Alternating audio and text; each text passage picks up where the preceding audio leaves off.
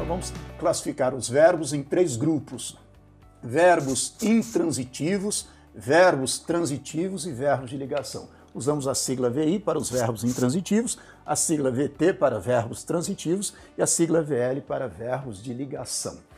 Em que consistem os verbos intransitivos? O que significa ser intransitivo? Verbo intransitivo, como o próprio nome já sugere, é aquele cuja ação não transita, não passa para um complemento. Em síntese, o verbo intransitivo é aquele que não pede complemento verbal.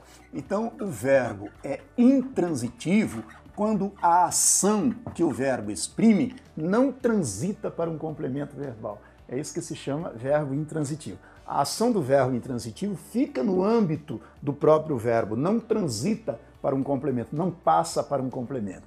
Por isso, verbo intransitivo. Ao passo que o verbo transitivo, por sua vez, é aquele cuja ação transita para um complemento verbal.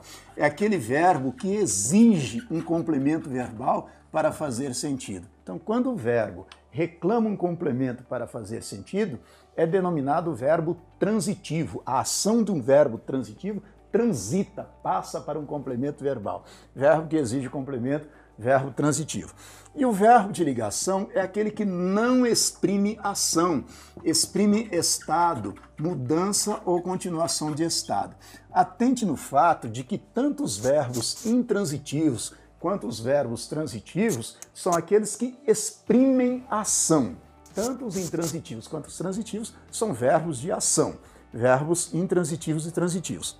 E o verbo de ligação é dos três aqui, é o único que não exprime ação, exprime estado, mudança de estado ou continuação de estado, chamado de verbo de ligação.